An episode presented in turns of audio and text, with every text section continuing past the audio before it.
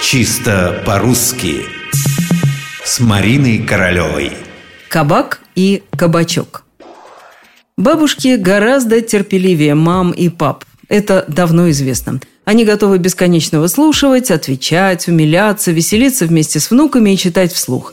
И за это им в ответ достаются самые каверзные вопросы.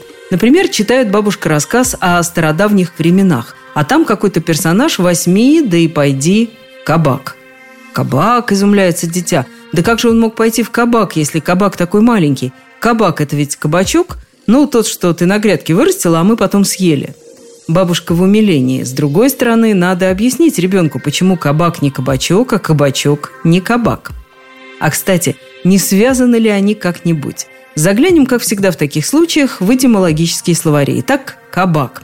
В московском государстве и на Руси этим словом называли откупное заведение, где продаются и тут же распиваются спиртные и хмельные напитки.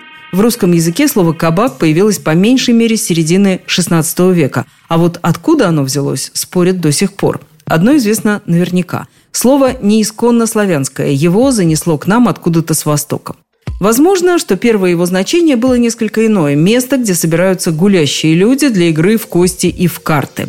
Дело в том, что в тюркских языках капак – борьба состязания, а кабак – мишень – цель. Другое дело кабачок, род тыквы, кустовое растение с плодами овальной формы, менее крупными, чем тыква. Это слово, кроме русского, присутствует в украинском, болгарском, белорусском, чешском языках. Считается, что в общерусский язык оно попало из украинского. Причем кабачок – уменьшительно-ласкательное от кабак. Первоисточник его следует искать на Востоке.